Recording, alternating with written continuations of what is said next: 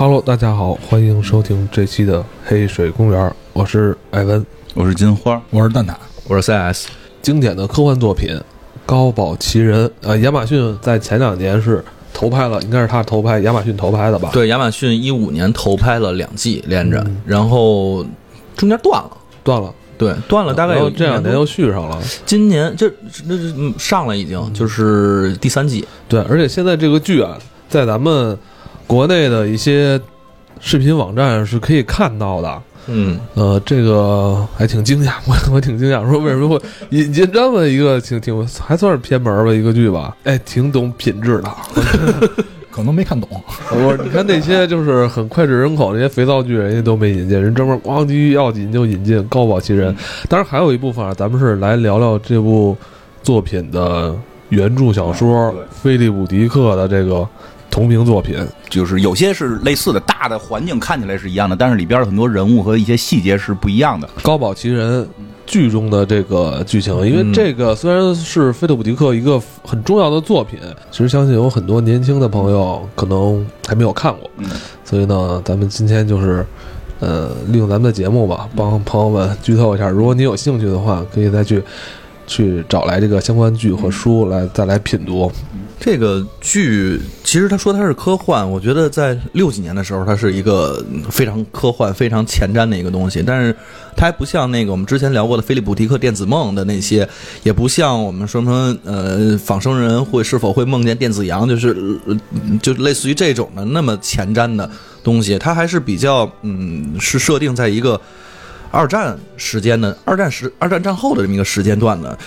这电视剧呢，其实从片头上我们就能看到它整个的这个设定是一个什么样的。因为片头其实非常有意思，它首先片头它是用了一个那个怎么说，有点像幻灯片儿，然后又配着这个一些一些这个就是嗯耳熟能详的雪绒花的这种音乐，然后一起来去演绎的。它在里边其实揭露了整个在这个世界里边他们的设定是什么样子的，包括它片头其实看到一些比较经典的一些画面，但是这个经典画面跟我们记忆中都是不一样的。比如说它会出现。呃，美国的国会山被轰炸，被轰炸之后，然后草白宫也全都是稀零八落的了，然后包括它整个前面的那个纪念碑也全都已经零落了。就这个，这个是在我们的现实历史设定中是不一样的，包括会出现。嗯，一个特别陌生的飞机，那飞机看上去感觉像是飞机，但是又很像那个后来法国可能是做了那种和谐号，就那种的和谐和谐飞机，协和号，协和协和协和飞机，就是那和谐号，对对，我说咱那个是咱自主研发的吧？是不是？对对对对对别别那个不不要说厂了啊，法国协和协和。对法国的协和，然后后来在剧里边，我们知道这飞机特别牛逼，这飞机是他妈火箭主推的，不是正常的喷气式飞机。它从两周两个大洲之间的跨度只需要两个小时就能到达，多长时间？两个小时从哪儿到哪儿？就是从德国到纽约，欧洲到美国。对哇，两个小时之内吧。他那个好像在书里边的设定告诉更快，两小时我最多也就开到唐山吧。就所以他们那个就是正常的出差，那里边特别逗。他们出差的话也不用背特别多行李，直接拎个公文包就走了。到那边之后下下飞机干活，干完活之后就能回家。然后还有一些就是我们不常见到的东西了，就是这里边出现了一个，嗯，我后来查了一下，应该是叫日耳曼尼亚的一个，嗯，怎么说？就是之前他们有一个计划，就是希希特勒在倒台之前，他其实一直在设计自己要重建整个的德国和柏林，他要把这边变成一个世界上最牛逼的一个呃首都，或者变成一个最牛逼的城市。他当时设计的有很多的东西，这日耳曼尼日耳曼尼亚计划里边包括有他们巨大的一个凯旋门，这个可能来自于的这种印象呢是跟法国肯定有相关性的，但是比人那个不知道大多少倍了。那包括他那个这个应该叫协和广场吧，应该是法国的也是，然后。把这个广场也全都重新的修建了，然后也是搬到了这个德德国柏林。最牛逼的是，他建了一个巨大的拱顶的一个叫做，那个应该叫做什么？呃，人民大厅还是叫什么来着？那个叫人民市政厅，人民市政厅，据说是当时他的计划是里面能容纳十五万人，而且在那个剧里边，其实后来我们也看到，也是给这不能叫复原了，人家真的给造出来了。这么在建筑学上是不太科学的，因为那个拱顶太高了一。个十五万能容纳十五万人的体育场、它体育馆，对它的就是雏形，号称是就是仿照了这个古罗马斗兽场，哦据说是这样。然后把顶儿封上了。对，然后上面是穹顶，而且在这个就是这个日耳曼尼亚的这个计划中，他们预计弄一个主干道，这个主干道叫做光辉大街，是贯通南北的。然后在这个光辉大街旁边那个广场叫做阿道夫·希特勒广场，这个是对，这个是希特勒在他自己的规划中设计的当时的柏林。希特勒还想了不少这个。这个在他他脑海中美好的憧憬是吧？是吧？就 是哎当时他是认为自己能赢啊，然后这个我这个六零年生日的那天，你就把这些东西全都给我建好了，我这庆祝生日多棒哎啊！要有巨大的广场是吧？让我们的人民载歌载舞啊！要有这个巨大的礼堂 是吧？让我们在这里边共同欢唱。但是在这个剧里是真正实现了，这个剧里边是真正实现，所以这恰恰就是一个历史的另外一种可能。没错，这个就能看出来，这个剧跟我们理解的现在的这世界是不一样的。就哦他理解的世界不是周兴国赢了，哦，是周星是是是是周兴国，我跟你讲，你你你再聊聊，你不知道自己是哪个宇宙的了。不是是轴心国赢了，就是不是我们正常说的那个盟军最后赢得了这场胜利。我跟你说啊，我看这部剧，我最吃力的一点是在哪儿啊？就是一就看前几集的时候，就特别奇怪，太难以代入太奇怪，就是你的世界观完全是反的，在这个剧，就是你一边看，你一边要告诉自己，这这个 看完你就，哎呦看完你就拧巴了，你不知道自己在哪儿了。特别拧巴，特别拧巴，尤其是他那个片头一开始，对。唱听着雪绒花，然后你看那个地图，真的怎么看怎么奇怪，说因为因为是这样，就是这个剧它没上来说给你介绍什么，当初什么都没介绍，上来直接就是二战结束的十几年后，在那个六十年代了。但是呢，那个世界呢，就是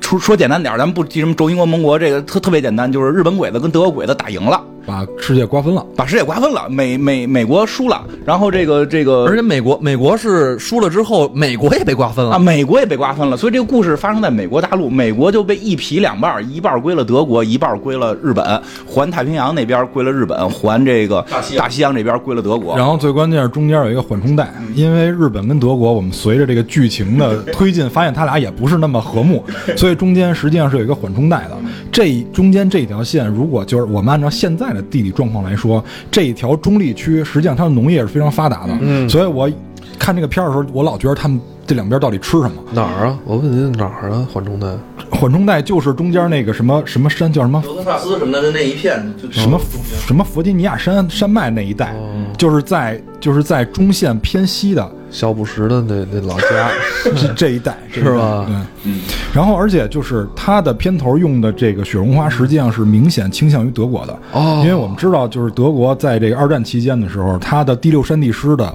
这个这个师的代表花就是雪绒花。哦我我来说一下有有有你这这我我我得来表达一下，而且据说希特勒认为这个雪绒花是在日耳曼地区特有的，就就他自己理解啊，对他自己认为这是独有的花。这他妈希特勒啊，嗯，他觉得什么都是他自己，哎，对对对，这是关键对对什，么都是我。有点像韩国人。所以这么说是关键。所以我理解雪绒花不是这么理解，因为雪绒花成名是音乐之声，对音乐之声，音乐之声我一个美国电影嘛。哎，对对。哎，对，这它明显的哎，这是反，它是一个，它是一个反纳粹电影。实际上，音乐之声我们小时候看，光记着光上，谁是张少花啊？你就是张少花啊，真 的现又起新名儿，张少花嘛，你要说军事历史嘛，你就是张少花。可以，可以，可以。然后这个就是雪雪绒花，这个实际上来自于音乐之声。音乐之声，我们小时候看过好多遍，不是光那个刀 right，然后也不是那个雷欧雷欧雷欧，啊对就是它实际上后边是有剧情的。说的军事历史可以，但不要唱歌，好吧？就就后边它是有正经剧情的。实际那个剧情，它是在德国的那个纳粹刚刚兴起的时候，然后呢，那个如果没记错的话，主人公是奥地利的一个上上校吧，还是这这是一个一个当官的，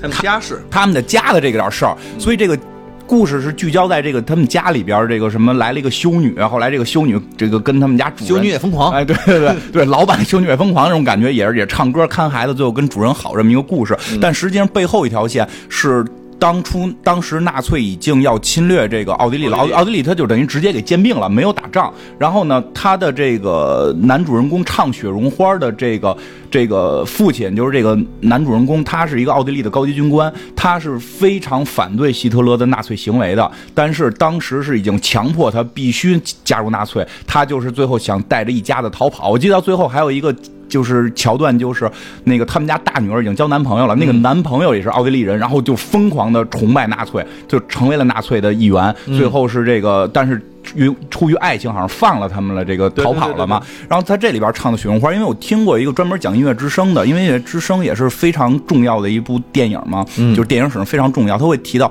说，实际上《雪绒花》应该是奥地利的这个很著名的、很著名的，类似于国花这种国花。然后呢？他当初唱雪绒花是指，就是他们国外这就是奥地利就认为它是国花，它并不是说很罕见，而是满大街都是，是非常小的一种白色的花就我们开始一想雪绒花，可能是以为很大很漂亮，就特别特别普通的小白花，满山遍野都是。为什么他们会崇拜这种花？是因为生命力旺盛。他们认为，就是即使希特勒侵吞了我们的领土，然后我们依然会像雪绒花一样，在这个。这个领土上继续顽强的生长，总有一天会会通过我们的顽强，就是击败纳粹。所以实际上，我觉得开头他用雪绒花还是有一定反纳粹倾向的。但是我觉得，对我们伟大领导人毛泽东同志也说过：“星星之火可以燎原。”但是我觉得，我还我还有一个问题，就是但是雪绒花，如果你从德语的角度来看的话，它实际上是两个词翻译过来的，高贵和白色。就是希特勒，我觉得他。以雪绒花命名，咱们都过渡了啊！开始，咱们开始过渡啊！哇，你这个，你这个这么快就开始跟那个张少花开始交锋上了，因为我专业哦，你专业，专业，专业。对，然后，然后呢，就是你如果是通过这两个词来分辨的话，因为第一个词是高贵，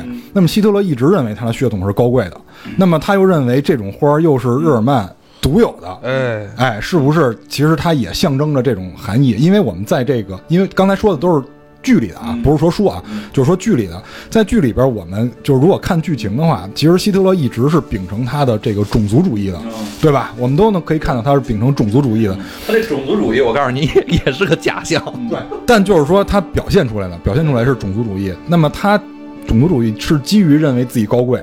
所以我认为雪绒花是不是有有这种讽刺？就是就是我们，因为我在这里面会加入一个我的观点，就是我觉得。作者对于史观的这种质疑，我觉得雪绒花可能有这个意思。这首《雪绒花》这首歌就产生了两派截然不同的观点，也恰恰跟这部作品一开始这个切入点就很像。二战这个走向跟咱们现在的历史是截然不同的。就没没准在他们那个世界里，雪绒花就确实是代表纳粹。哎，对，我觉得这个也有可能是作者想传达这个观点。因为对，因为因为最最早纳粹兴起，就是首先是兼并了这个奥奥奥匈帝国，这个重新合并这个问题。争论这趴，我们先过去好不好？我们那个少花跟那个 专蛋专蛋专蛋专蛋，你们就是先等一会儿再交锋，好吧？先让中立地中立地带这边先聊一下，先让那个 CS 先把这个。这个剧里边的剧情，先我们这个阐述一下。嗯，其实设定基本上，我觉得聊到这儿，大家也都能了解差不太多了。就是世界已经被瓜分了，已经没有其他的国家了，基本上就只剩下这两国。但是这在这个两个国家里面，就是也发生了一些。比较有意思的事情，就像刚才蛋塔说的，就这两个国家，即便是已经就已统治世界了嘛，相当于它虽然不是统一，但是他们已经统治世界了。但是他们两个由于这种科技之间的不对等，由于这种文明之间的不平等，包括其实在种族之间，一边是黄种人，一边是白种人，自己认为自己是雅利安人的白种人，然后，然后。这个两方之间，然后发生了很多的冲突，然后包括其实，在政治上面，包括在这种就是精神精神文明上面，都会有一些这种冲突。但是也是像这个片头的雪绒花所讲述的那种，就是生命力的生生不息。这里边其实还有大量的人，他是美国人，嗯，他是因为讲的是美国本土的事情，所以里面有很多的美国剧啊。这部剧的故事主要更多是发生在这个美国本土，对，呃，现应该他们是亡国了，嗯嗯，但是。亡国了，但是人家那个意志没有消亡，就是仍然在这种就是底层的这种抵抗。所以就是引引发了就是一系列的事情，我们就是从这几个人物里面就能看出他们这个每个人干的这种事情是不太一样的。哦，那咱们你你先要介绍哪个人物呢？呃，第一个就是这里边的女主角，这个叫朱莉安娜这个主角是吧？对对对她是在小说跟剧都是主角。都是主角，但是这个人物的描写在呃剧里边会更重一些，因为她已经带动的是整个她其实这个人之所以先讲，是因为她跟这个所有的人之间都有联系，她应该就是主线中的这个人物。他就是主线中的人物，因为我们知道这个世界已经变成了，在我们从美国的这个角度来说啊，它分别分成了一部分是西海岸，一部分是东海岸。朱莉安娜呢是穿穿越了这两个世界，而且她其实一直呢，刚开始事情的发生是因为她发现她的妹妹在带着一本电影，这个电影成为了这个这两个世界之间他们发生这种冲突的一个关键信号。这个跟书中其实所提到的有一个东西也是一致的，就是这这个里边叫蚱蜢的世界，骂骂着的。重的骂。沉重的骂。哎，你不很多很多种很多种很多种翻译，因为书里边的翻译叫蝗虫成灾，但是我后来看了英文是完全一样。对对，因为刚 CS 说带着一本电影，这大家可能得理解一下。现在大家可能电影就是怎么带着一本电影，就那会儿电影，对对呀，那会儿电影是一个这个。胶片，胶片片，它是一一一大的一个圆盘的这种卷卷儿，它是带着这么个东西。那个东西非常易燃。对对对，然后，朱莉安娜其实带着这东西呢，是因为她的妹妹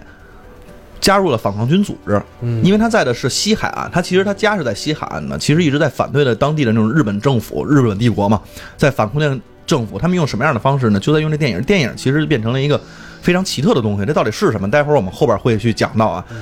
他妹妹因为这件事儿死了，所以的话，他就是。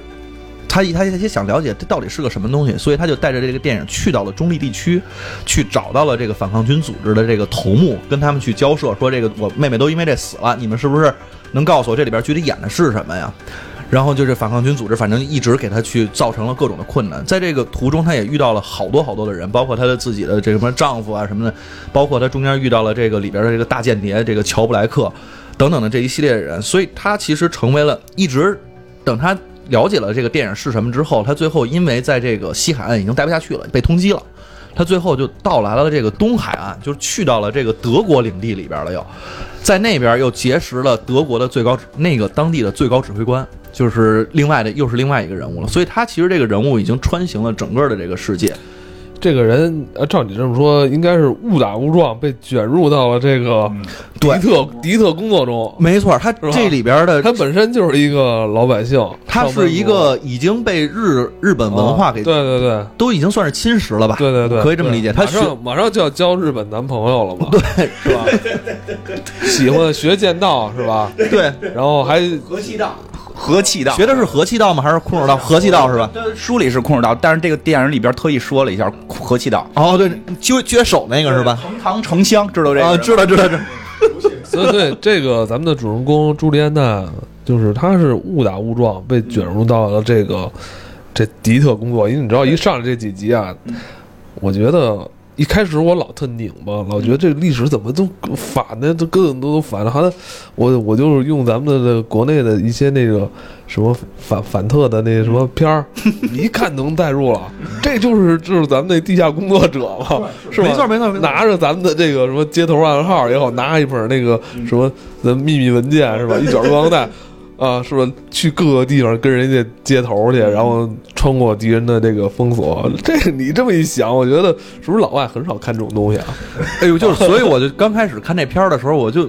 也是用你那样的心情带入之后的话，然后能看了。但是我也在想这问题，我估计老外可能从来没拍过类似于这样的片儿，地下工作者，地下工作的这种应该是很少很少，是？吧？他们就去，我觉得，然后他不是有雪中花吗？咱们有那个弹起我心爱的头皮吧，一样嘛，咱把这也放片头啊，是不是？可其实你要这么说的话，其实还是挺有意境的，就是你不用唱歌，你就把旋律放出来，对对对。挺有意境的。但是你很多人觉得这个就是一上来背景难以接受或者拧巴，实际上嗯。我觉得可能没玩过那个德军总部，哦，可能也没看过那个重返德军总部，对对，可能你也没看过那个《钢铁苍穹》这种片儿。嗯其实就这种背景设定，我觉得在作品里边挺常见的，嗯但只不过就是他把这个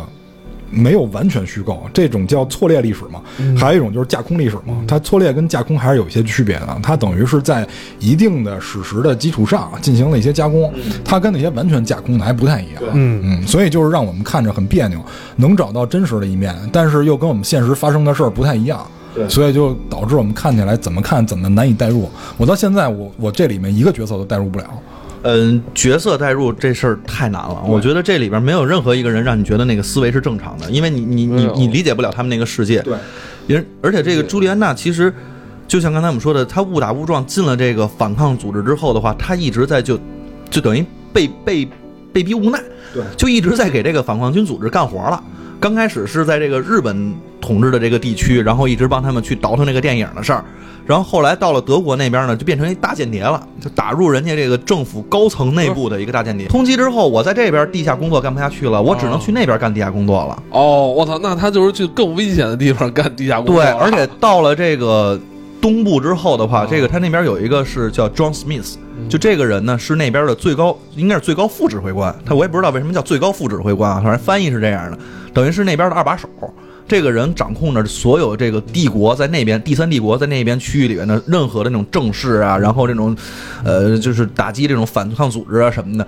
朱莉安娜就变成了一个大特务，就安插在他身边了，然后把一些所有重要的情报全都是通过朱莉安娜给发布出去的。所以咱们这是不是第一季、第二季一块儿讲了啊我。知道，等于我觉得这个菲利普迪克写的是一个这个间谍片儿，对啊，是一个间谍片儿。那个，我想问一下，就是一上来还有一个，应该也算是一个男主吧？对就这个乔布莱克，乔布莱克是吧？也是一个这英俊潇洒的小伙儿。哎，我我一直觉得他是不是应该会跟朱莉安娜会产生一些感情呢？他其实是中间的一个非常重要的一个人物。嗯就你说他是男主的话，他绝对是男男主中的男主了，就是他嗯一定是男一，因为这个人首先，其实片子一上来刚开始演的时候就演的是他，嗯，不是对朱莉安娜对对对。他在那块儿先进入地下组织，然后去帮人家去找这个接头信号，去开卡车从东部一直杀到这个中立地区，接洽这个电影。他还算是都，他一上来啊，给观众感觉还算是一个想一心这个投在革命事业上对对对对对是是这种年轻小伙儿，意大利裔，然后你看他是意大利裔吧？我记得在电视剧里边也是，但是他那个意大利之后，因为这个呃，日本跟那个德国赢了嘛，也没有意大利事儿了，所以的话就是最后他其实也是亡国了。但你觉他的这个呃，不是，就是说，就就是是不是说一下，就是意大利不是不算亡国，就是因为意大利就是就是战争中从来做不出贡献，就不管不管谁打赢了，跟你没关系。就意大利实际上跟德国、日本是一伙的，但是在他那个设定里边，德国、日本赢了，但是德国、日本日本是打赢了，意大利是就在本土啥也没干，然后还躺赢还拖了后腿躺赢，你还想分装备吗？对，没有没有装备，没交钱，对对对，所以在这儿啊，我那我再多说一句，呃，那既然这部剧它是用蛋挞话说分裂历史是吧？错列。错列历史是吧？分裂历史什么东西？错列历史。那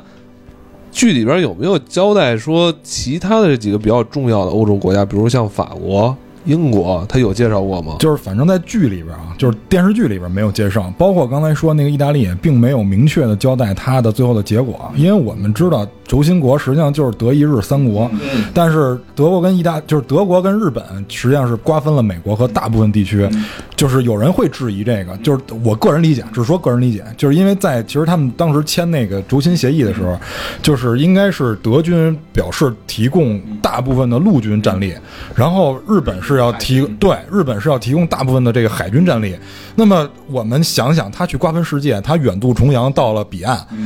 他肯定是要靠陆军跟海军啊。这意大利感觉在这里边确实没什么贡献。文工团他们可以唱唱歌剧、踢足球，意大利歌剧是吧？人 说不是工作者，不是那会儿那个义军的装备什么都特棒嘛，都是名牌。这都是名牌，都是都是卡帕是吧？都是不是对对，都是卡帕的这种，对吧对吧？不不是正经的，在历史上，意大利军队都是都是著名的搞笑嘛，就是什么这么一个人，就是什么盟军一个人俘获一个连，都是这样。然后一个连就是投降的时候，因为我们没带钥匙，打不开那个军火库，所以我们就投降了，因为他们不爱打仗，他们。他他们可能是真不爱打仗。这乔乔布雷克呢，其实。嗯，就是刚开始我们看到他也是一个这种地下工作者的那种身份出现，但是在后来这个剧随着剧的发展，其实发生了特别大的转变。我不知道你后看没看哦，那就先不要说了，先不要说了，先不要说了。那我们先往下介绍其他的人物。对对对，先不要说了。这个呃，说完朱莉安娜之后的话，其实最主要的就是蛋挞说他为什么讨厌朱莉安娜？啊，你为什么讨厌？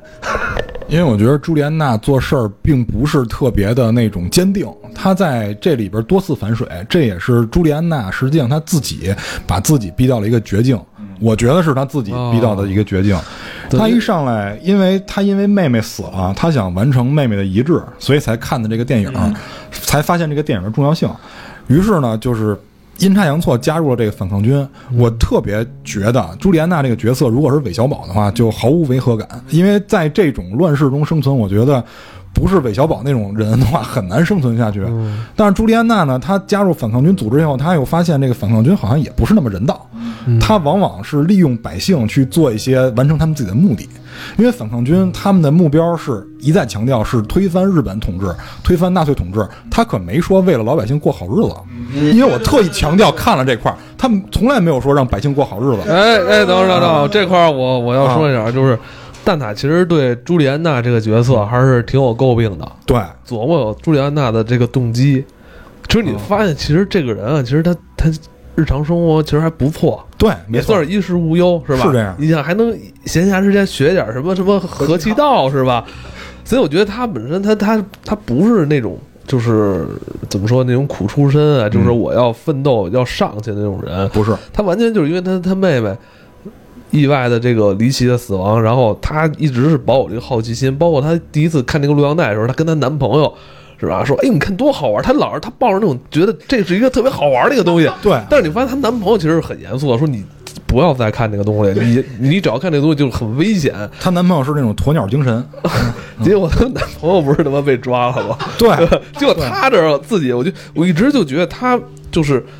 为了他妹妹也好，加入反动反抗军组织也好，就是他们没有一颗特别坚定的心，就是说我一定要去把这当成一个事业，或者我要替我妹妹什么呃完成她的心愿，完全没有，他完全就是一种很好奇，哎，我是不是可以去？我终于有个理由去什么去东海岸了，我 就老有一种那种就是特别很不成熟的那种少女的那种那种心态。对，我觉得你这个“好奇”这词儿用特别好，嗯就是他一上来，他做所有事儿的动机全是因为好奇电影内容，他因为好奇干了这些事儿，他没法承担接下来他所办这事儿的责任。没错，而且而且最重要的是，他把周围所有人都害了。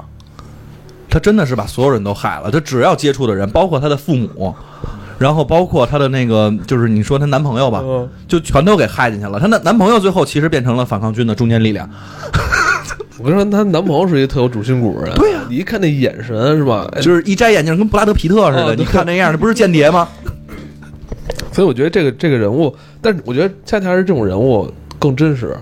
对，因为我们其实作为观影人来说，嗯大部分是普通老百姓嘛。这个朱莲的抓住了，就是严刑拷打，不用严刑拷打，下两句就是啊，不用不用 不用，戴上手铐那一瞬间就 都说了。都说了，都因为说了。因为他跟我们在以往的影视作品和游戏作品里接触到那个反抗军的那个组织也不太一样。嗯以往我们接触到那些都是很坚定的，或者说真的是为老百姓着想的。对这个没有，这个反抗军很极端，所以他又离开了反抗军。他离开了反抗军呢，是因后来这个反抗军又不依不饶，说你都看袋子了，你怎么能离开我们呢？你去你去这个日本，你去日本政府帮我们做间谍，他又去日本政府帮忙打工。后来他又发现这个日本政府里边其实也有好人，对吧？这个贸易大臣也也是好人，他又他又动容了，又觉得又不能帮这个反抗军了。后来反抗军又追杀他，他没不得已又跑到了这个德国的这个，那边是双料追杀，反抗军组织也要弄死他，然后日本政府也要弄死他。而且对，而且这个剧里边确实需要这样一个人。关键是他没有更大的动机。你说他妹妹死了，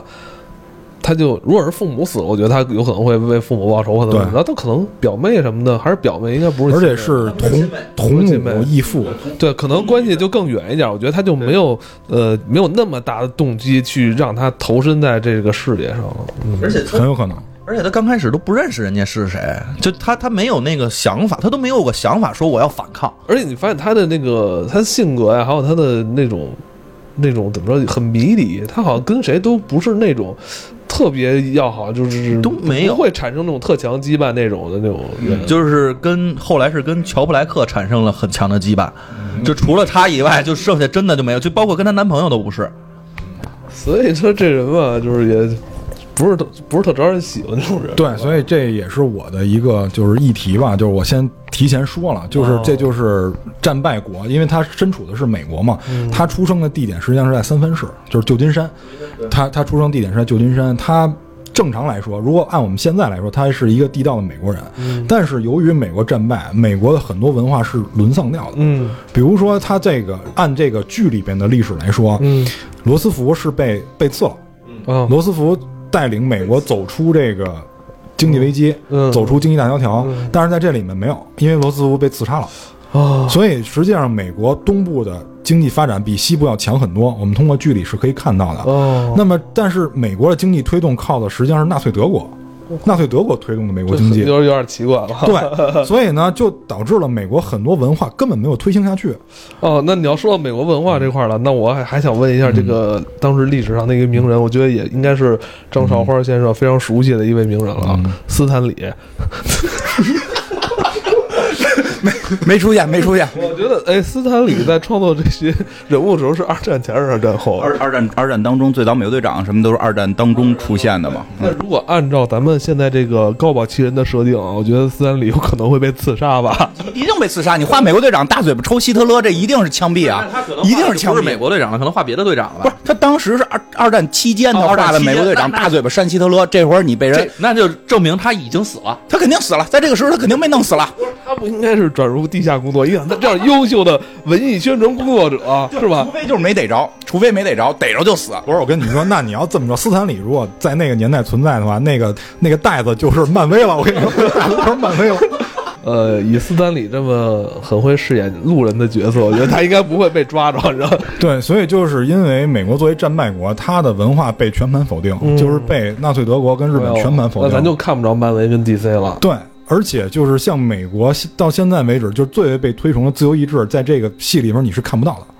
嗯，哦大家全部都是盲从于某一种规则，盲从于某一种秩序。就像之前我们聊那个，就兵器时代的时候，金花不是说他发展的是那个信仰那条线吗？我发展的就是秩序，因为到那儿你必须得选一个啊。我发展的是秩序，其实这个秩序这条线就很符合这个剧里边它的一个背景。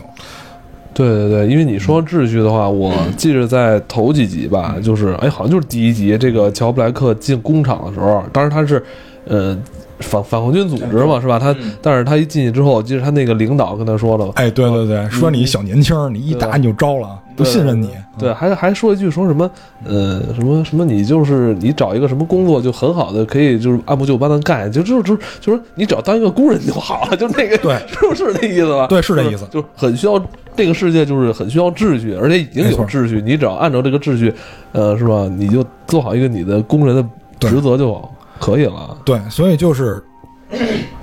所以我们这个女一号她的这种行为，他的这种摇摆，其实是很符合这个戏里面设定的背景的，但只不过就是呃被我们看到，觉得他这个人比较可气而已。嗯，嗯，就是他，因为大家都在盲从，包括那个就是德国纳粹区。他们的市民，你别看过得很好，甚至于都夜不闭户了，他们不对吧？路从从不锁门，哦，就是说咱那个在这个设定下，其实，呃，如果照这么说，德国人，德国的老百姓，对。他们作为战胜国的这、嗯。这一方的这个，呃，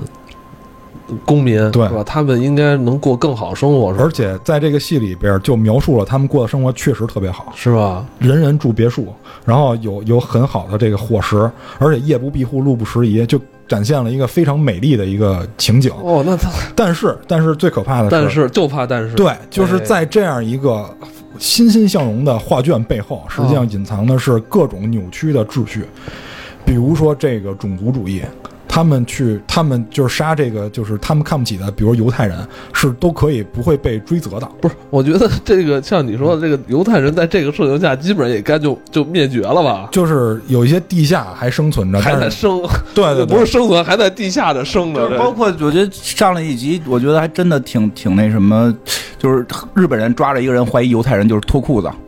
然后脱完裤子就是你的包皮拉没拉的问题，就只要你包皮被拉了，就直接可以打死你，因为就是那个犹太人他们有一个习俗，就是必须要拉割皮嘛，对对对，太可怕，在那个世界就不能不能不能随便拉割皮。不能割割不能割包皮啊！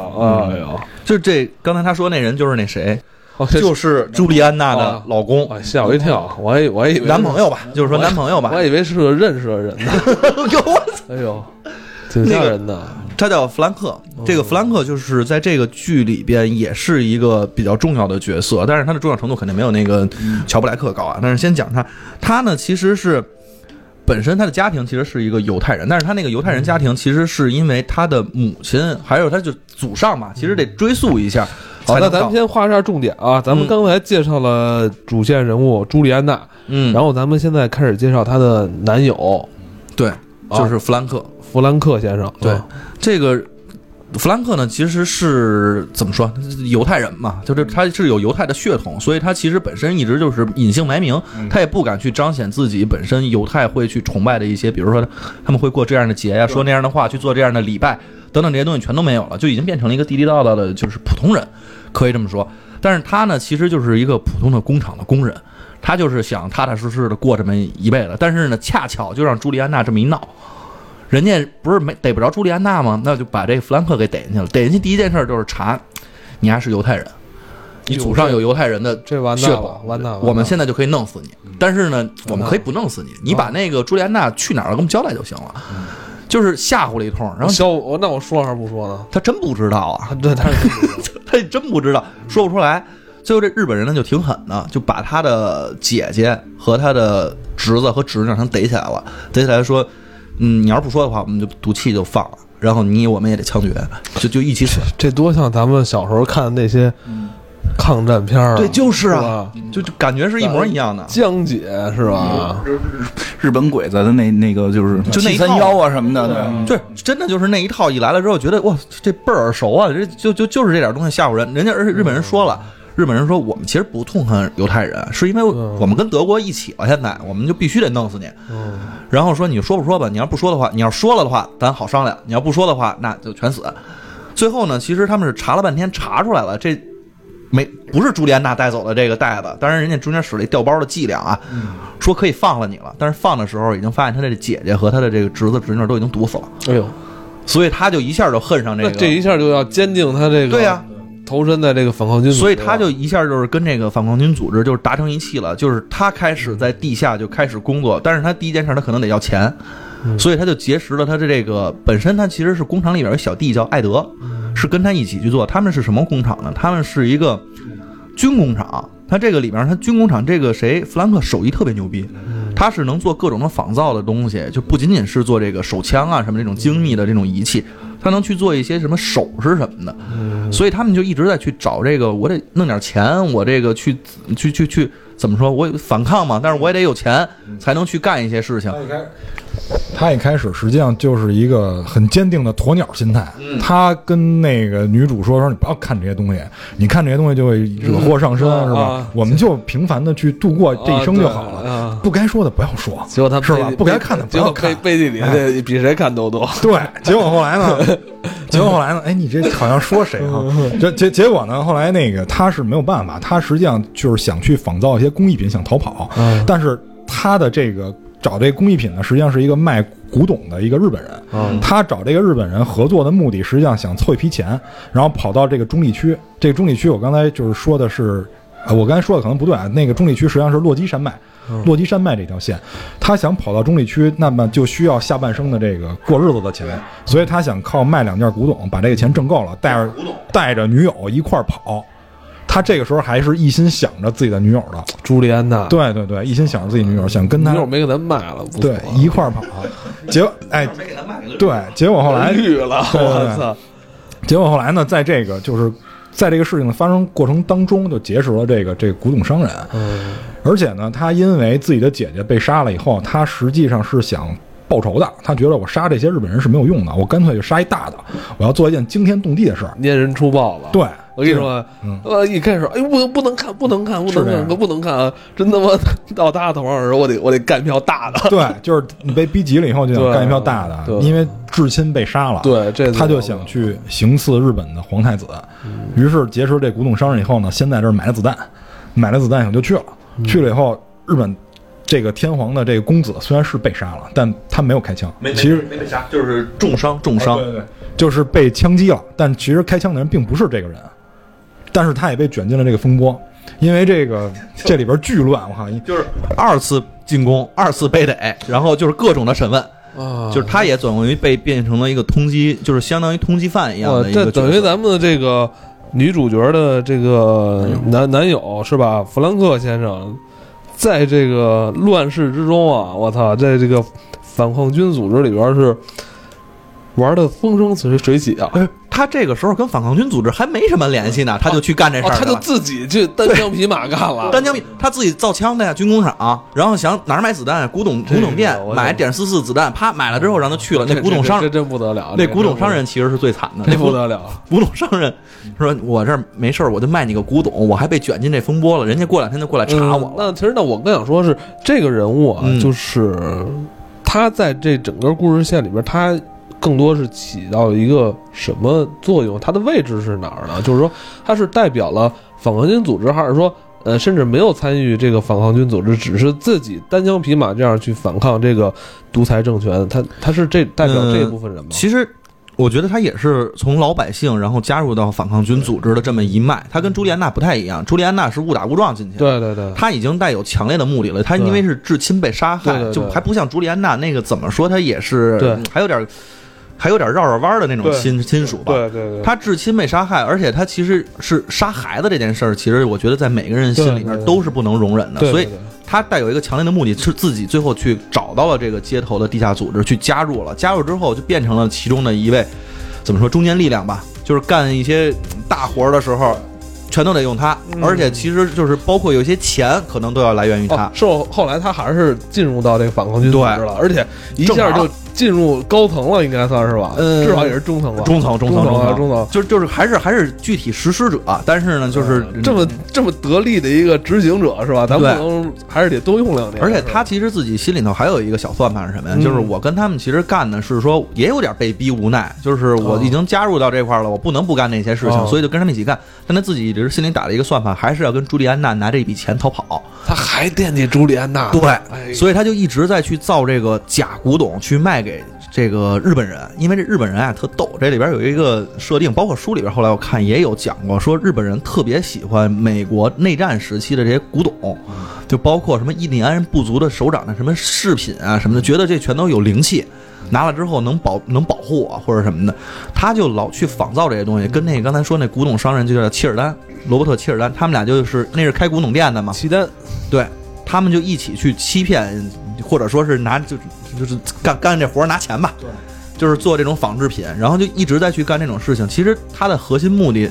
就两点，一点是说我要不然就干票大的，然后把这个让日本人也感受感受我的痛楚；第二一点的话，就是我能带着钱跟朱莉安娜远走高飞，去中立地区安家落户，就这么点事儿。明白？那等于这就是他的这条线，对吧？刚才已经介绍了两个人物了啊，这应该是其实是把那个，其实还一个乔布莱克，对乔布莱克其实是真正的男男男主哈。对，这是真正男主，对他的身世也非常牛逼。聊聊两句这个乔布莱克吧。乔布莱克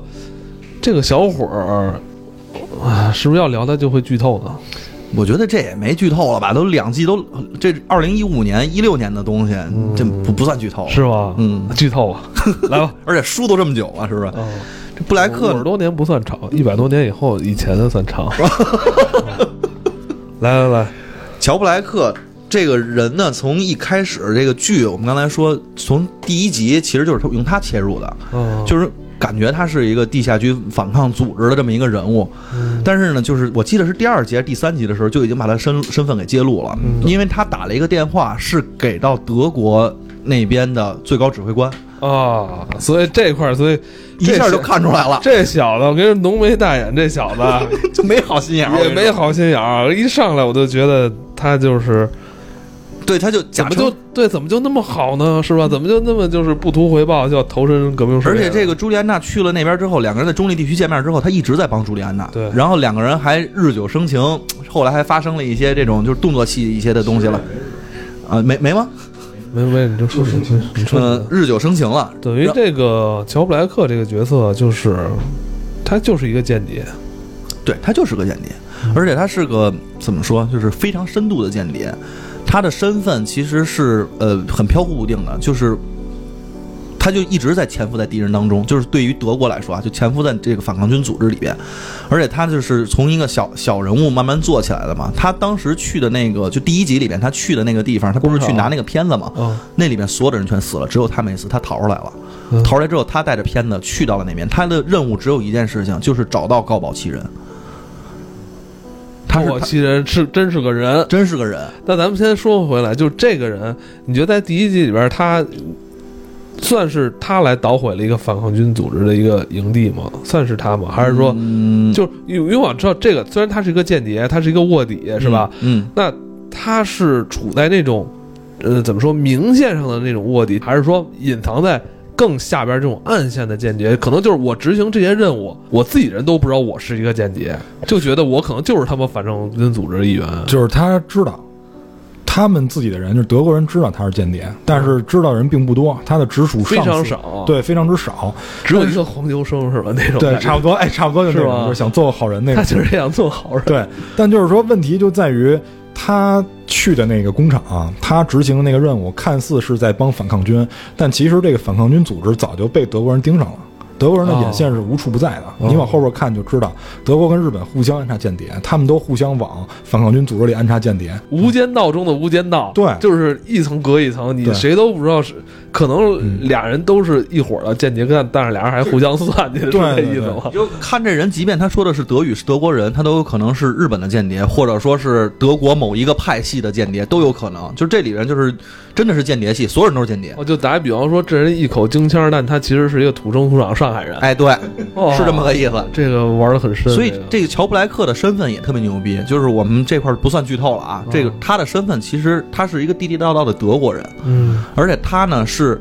德国那边，嗯、那时候希特勒在这个就是年岁高了之后的话，他不是一直去讲究族粹的这种主义嘛，所以他有一个叫生命之泉的计划，就是用的全都是地地道道的德国人的基因和德国人的。胚胎，然后去生育，所以他其实是那个计划所生下的孩孩子，哦。而且呢，他是直属的当时就是在这个片子里边，这里边就是德国应该算是总理级别吧，那个人就是豪斯曼，他应该算是总理级别的，他的他的孩子，副国级，副国级吧，哎呦，那这高干子弟，高干子弟。哎，他这个计划是不是咱在历史上可以历史上可以找到的？就是希特勒之前说找什么德国就是本民族就是是是是是是，这是有的，是？吧？这制造什么什么孩子工厂似的那对个是吧？他这里边也演了，他那个有那个生命之泉，他们当时那整个那个医院，然后里边就是就是他就是他他爸也给他指，他妈就在这儿，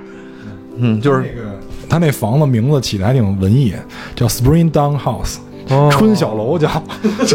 我看的那版翻译叫春小楼。但那个这这个回头可以咱们再聊聊这个事儿，再聊聊这个事儿。那等于他就是完全的一个革命产物，是吧？对他特殊时期诞生下来的一个，相当于他们这些统治阶级的一个工具了。生下来他就是一个工具。对，然后就等于去干这个间谍这件事儿，跟他完成他的那个成年礼似的，然后就给派过来了。派过来之后，就在这边就干的任务就是直接汇报给这边的最高首长，呃，最高领导人吧，给他汇报，然后剩下干的全是间谍的活儿，然后干完之后还回去。但底下人其实并不知道他是底下的人不知道，只有他那个就是最高指挥官和他周围的几个人可能都知道。那老哥几个可千万别挂了，挂了这人这个档案就没了。不是那那老哥几个其实特别危险，就是经常挂。经常在挂的边缘。对，然后布莱布莱克这个人，我觉得就是还是挺有戏剧性的哈，在这个戏里边。对他其实，而且他特别逗，他为了掩饰自己的身份，他还自己组建了一个伪家庭。哦，他是有一个，就是那个是一个已经人家人家就是人家的媳妇儿，然后他给接过来了，还有孩子，然后他组建了一个这么临时的家庭，然后等于是一直掩藏着自己的身份。那他这个人物总体来说，他应该算是一个，嗯，怎么说，好人还是坏人呢？就抛开他的这个职业来说，他所干这些事儿来说，嗯，他有没有那种善良的一面？其实我感觉就是真的是任务导向，完全没有就是他的那种就是心智上面他是自由的，像蛋塔说的，他没有自由的，他就是。帝国的帝国的这个帝国的这个呃荣誉也好，利益也好是第一的，被被洗了，就绝对是就洗的太太太那什么了。我觉得乔布莱克是一个人性弱点和人性特征都很明显的一个人，嗯就是他，你像他的他对任务看得那么重要，然后他竟然感情用事去帮一个敌方的人，就是我们这个女一号，其实这个女一号做的事儿跟他是冲突的，但是他愣去帮他。他当然知道朱莉安娜的身份，就是他当然知道知道朱莉安娜是帮这个那他是不是也是被这个什么美色呃？对，就是这意思。所以说，他是一个人性特征跟人性弱点非常明显的一个角色。哦，他在这里边儿，对吧？你想，他最高的这个，他他他生命中他认为最重要的就是我要完成任务，结果却被美色所吸引了。嗯，所以说，就是这个人在这方面来讲还是比较矛盾的。不是热血男儿嘛，也是二十出头的小伙儿，这个很正常。后边还有一段更能体现刚才蛋挞说这个，他人物就小传，这是人物小传。咱就是这个这这集主要讲是高保琴里边的人物小传，是吧？不算典型，但是很有特色。对，就刚才蛋挞说的那个体现，还有一点是，他后来回到德国了，嗯。他就是被遣不是遣送了，他被调送回德国去见他爸去了。他特别恨他爸，他因为他觉得他这个不是一个正常生出来的孩子。爱的结晶，对，他就是你你折磨我妈，然后你给我弄出来的，哦。我就是我只是个工具，他就自己这哎有这么个心态。但是他回去之后呢，他爸其实也是想挽留他嘛，他爸使了个招儿，嗯，安安插了一个金发碧眼的一个女的在他身边，然后他就他就每次都跟他爸说：“我我要走了，我不能在那儿留。”然后那女的说：“你在这儿待会儿吧。”然后他就说：“啊，那我再待两天吧。” 就就是是这么个角色。然后他爸他也很痛苦，对他很痛苦，他很痛苦他爸还问他：“你看这女孩不错吧？”他说：“我我生命中还有另外一个人，然后我也有朱莉安娜了，但是不知道她是死是生。”然后最后在第十集结尾的时候，然后那女的又勾了他一下，他又留下了，就就就反正真是人性的弱点也很痛苦，也很痛苦。我觉得他在批判他爸给对他用的伎俩，批判的中这个计，就是因为因为是这样，他他一开始认为是他爸因为工作的原因抛弃了他们母子，所以他认为他的这个身份没有那么好。但是后来他爸跟他说了，说我不是抛弃你们母子，是是你妈抛弃的我，因为作为一个母亲，知道自己是一个被利用的工具的时候。就是没有爱的时候，她就抛弃了自己的丈夫，然后带着这个孩子走了。而且实际上在名义上，他俩并没有结婚，因为在那个地儿说白了就是一个育种的机器嘛，对吧？工厂对，育种工厂，所以他说是实际上是你妈把你从我身边夺走的，然后这个时候他就从一个这个纳粹的这个恶魔的嘴脸变成了一个慈祥的老父亲，变成了一个受害者的身份。我这儿子也懵了，哎结果对对对 结果这结果这个时候，这儿子一看，我操，我有一我有一富爸爸，这不副国级的富爸爸，啊再加上这个，再加上这个，我爸爸好像也没有那么罪恶，是吧？因为毕竟我妈我爸爸也是情有可原的。对，结果我就留下了，然后我爸还对我使计，我就批判一下这个这个伎俩，然后我就留下了。我觉得这个，我觉得这里边人都很盲从，就是这里面所有角色都很盲从，除了有一个就是他的直属上司，很很坚，那个人是一个非常坚定的有。点像黄秋生那样的角色。，对他基本上是可以在这个帝国可以算是二把手这么一个角色，哦，嗯，所以他是一个很坚定的人。除了这个人，我觉得其他人都很盲从。其他人有点懵了，我操！串联这几个人物之间有一个很重要的一个道具吧，也是这个整个这个戏里边很重要的一个这个物件，就是这个咱一开始说朱莉安娜偷看的这个录像带卷儿。对，这个也是整个他们这个有反抗势力之所以自己有那么大信心，能打动这个怎么说，能能能推翻这个帝国，哎他们的信心来源。对对对，生活的世界中呢现实世界中，怎么说这个？怎么比喻这个现在？就是咱们 现在黑水公园的这个世界，咱们有黑水公园这个世界的这个历史。其实里边一直在看的那两盘带子呢，其实是有讲，就是因为这个德国当时跟那个美国之间是有一个竞争的，就是一边是这个嗯，就是两边都在竞争原子弹的这个计划，然后他们的那个世界是德国赢了。嗯，德国赢了之后的话，海森伯格吧，好像叫他那个试验试验成功了，海森堡他成功了之后的话，等于他拥有了原子弹技术，对对对，然后所以美国当时觉得打不赢了，那边的话是那个奥本海默嘛，然后他那边其实没有赢，但是正常的那个录像带里边揭来揭露的就是奥本海默赢了，对，咱们而现在这个世界，对，咱们现在的世界，而且他们还造出了氢弹，哎，这就是有各种各样的。他那个其实录像带里边是在揭揭露的是这些，然后同时能看到的是说，当有美国有了这些之后的话，他是在哪儿投下的这个原子弹，在哪儿去做的这个核试验的成功，然后他们那个之后的世界里边，这些人他们。平行世界，他们自己的这个角色在那个录像带里面是什么样的角色？乔布莱克的身份也是在那块儿揭示。我们作为上帝视角，我们很早就知道了。对，但是在录像带里边，其实是给到朱莉安娜和弗兰克他们去揭露了他真实的身份，对他是一名德国的军官。但是从这个观众的角度来来说，就一直有一个疑问：嗯，这个录像带是从哪儿来的？嗯，哎，是就不能说是从哪儿来了，从从哪儿呃怎么怎怎么出来？就我们这个世界怎么会出现这个所谓就是咱用咱们来说平行世界的这个 录像的记载呢？他这里边要找的那个人，嗯就是没有揭露他到底有什么样的能力，因为这个东西一看就，咱经常看科幻，咱知道这平行世界，嗯，但就是他们不知道，他们不知道，他们就觉得说这东西可能是因为没有没有那个斯坦李没有啊，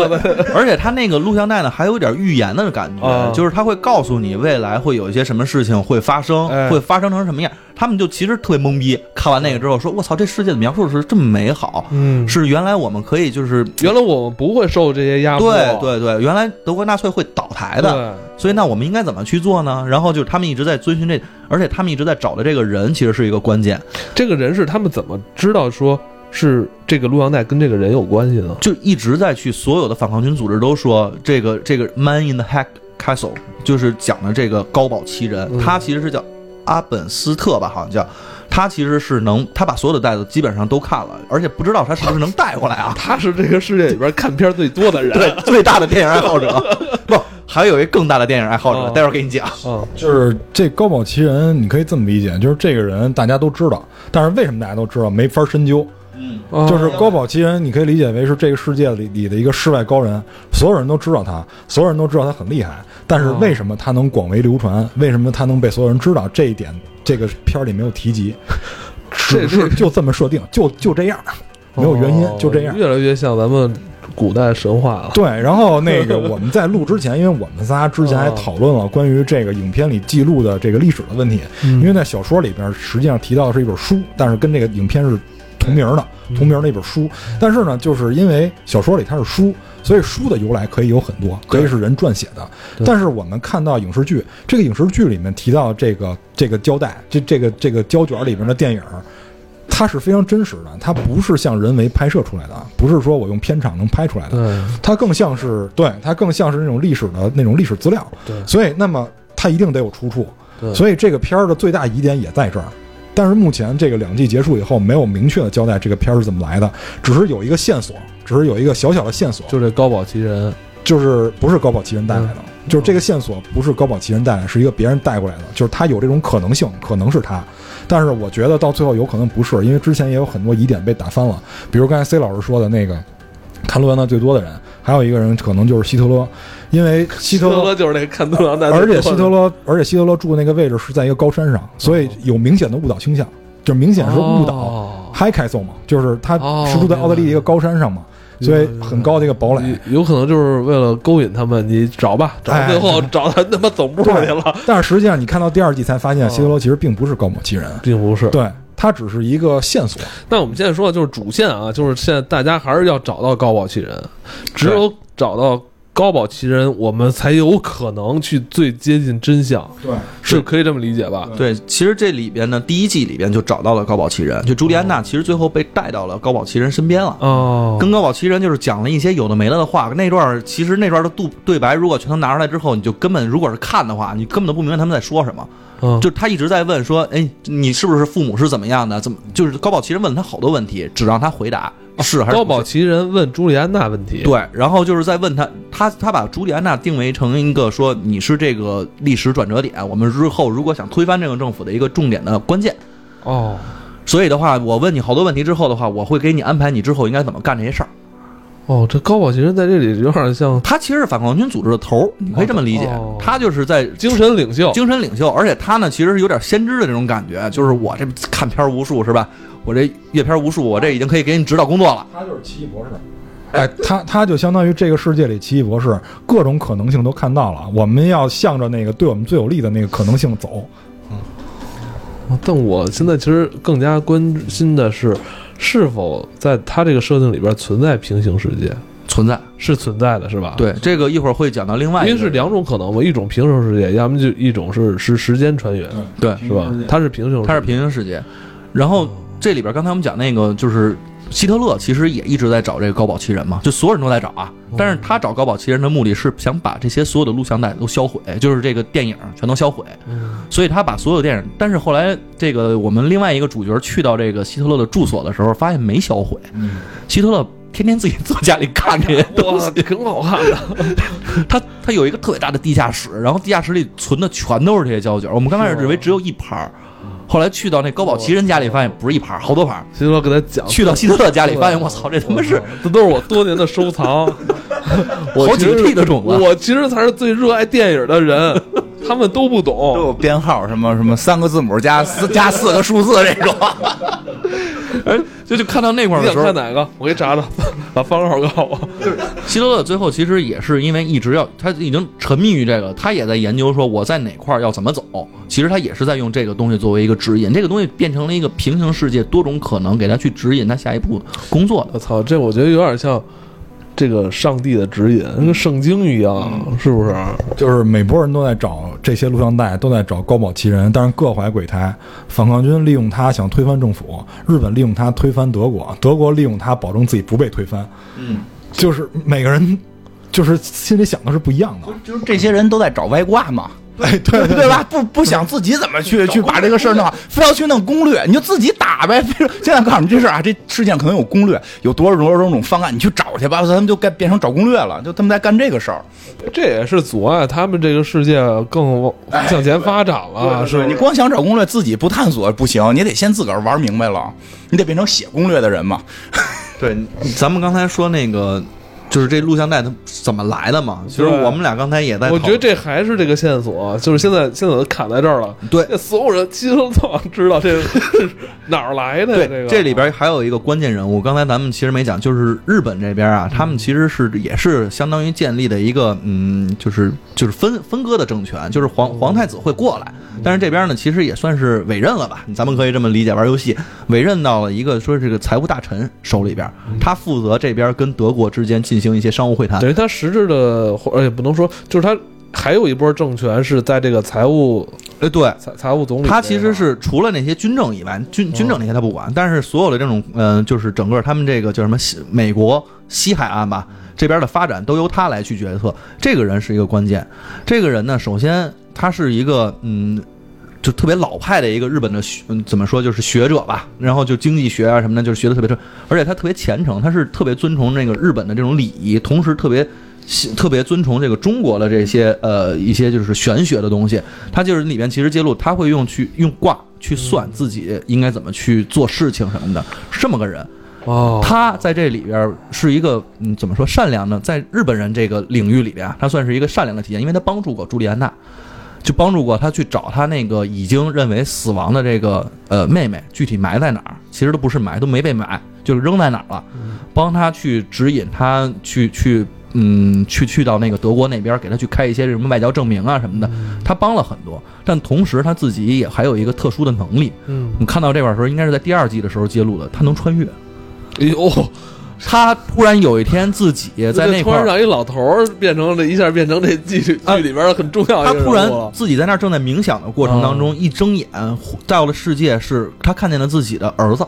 看见哎了自己，的他你说媳妇儿，他的这个穿越是时间的穿越，还是说平行平行宇宙。平行宇宙啊？特别明显，就是因为他穿越过去之后，他首先看到窗外，窗外不是贴着那些日本的那些中，就是大就什么汉字的那种海报了，贴的都是英文。对哦，那个是在第一季的季中，等于他是来到了咱们这个世界了。对，然后他来到了六十年代的美国，看到一片欣欣向荣，看到人们是真正的发自内心的笑，哦然后欢声笑语，然后有小贩在那儿做生意，大家在街道上车水马龙，川流不息。他突然发现我，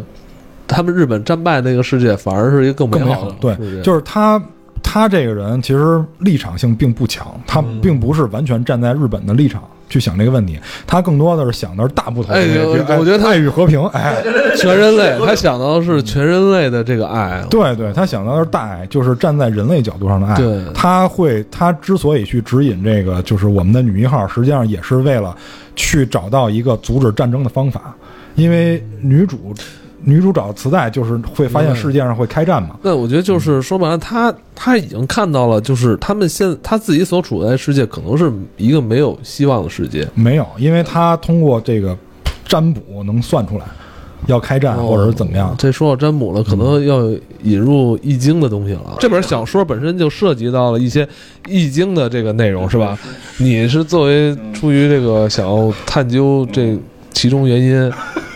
你最近也是看了一些易易经的东西，是不是？看因为小时候就喜欢。其实说实话，我看这本书的时候，就是开始会觉得，嗯、确实知道，就是像菲利普迪克那么早写出这种平行宇宙，会觉得很很惊讶。但是我看的时候是觉得，我们已经看过那么多平行宇宙的故事了，这个可能也就是看看就完了。但是真正在一开始就完全吸引我的是菲利普迪克对易经的描绘，就是因为书跟电影电视连续剧不太一样，那里边对于易经的描绘非常深入。然后这个，我觉得到时候咱们聊书的时候会特意去聊易经这部分。菲利普迪克先生短短的一生啊，创作了那么多科幻作品，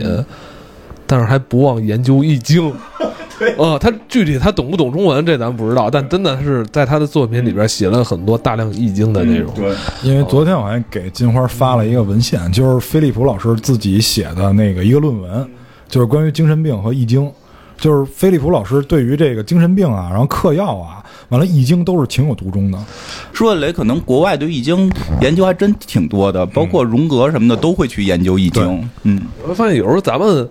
看不上的东西，人家在国外人研究可那什么了，可他们那个里面其实一直在说你你就是说那个就是叫什么来着？那个田尚，他那个里边是田尚，就是那个大臣。他说，然后那个就包括皇太子的那个媳妇儿都说，你一直在用一个五千年历史的东西在指引我们，你能不能帮我去占卜一下，我未来应该怎么去做？嗯就是他们其实整个他那个设定，日本的社会都特别崇拜你。让你让他先看看中医去，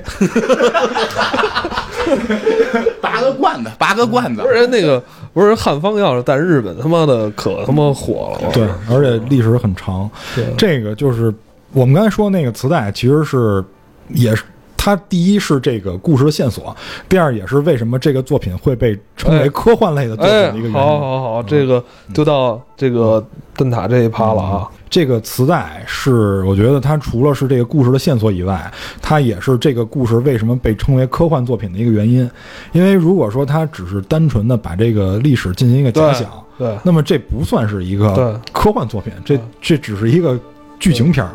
那么分裂力，对对，但是他加入了这个以后，我们就会发现这个好像是挺科幻的，尤其是它跟书里的区别是录像带，它也不是书。嗯，书的话，等于在作嗯。在小说原著里边，它是由一本书来传言的。就是这个录像带在小说里是书，就是会给我们挖更大的坑。嗯，我觉得这个坑会越挖越大，因为你想，你你，因为你想这个这个占卜这个东西，它如果能占卜到平行世界，这个占卜就具备科幻色彩了，它已经不是传统的那种意义上，对对对，对吧？它已经不是占卜我们现在这个世界了。，对它，它能占卜平行世界，这个就非常的厉害了。嗯，而且就是你占卜平行世界呢，会有一个不定性，就是你这次占卜结果到底是平行世界还是你这次世界的，它有一个不定性。嗯但是录像带呢又是明确的，嗯但是录像带它又以就是更多的可能性展现出来。比如我们之前老在讨论录像带到底展示了几个世界，嗯，我相信有很多就是观众也在讨论这个问题。这也是希特勒可能比较头疼的时候。对，是这样。嗯，那我们知道还有一个人物啊，这个我们差一点忘了，也是这个剧里边比较重要的一个核心的人物，对是吧？这个人物其实刚才蛋挞也说了，是整个这个剧里边其实最带有这种个人色彩，而且其实最不服从，就是不是那种服从主义，他其实是带有自由意志的，带有一点自由意志的这种体现，因为他其实是就就是这个人是那个呃东海岸的最高指挥官，叫 John Smith。他是一个，嗯，其实我们后来看到啊，会知道他其实原来是一个美国的军人，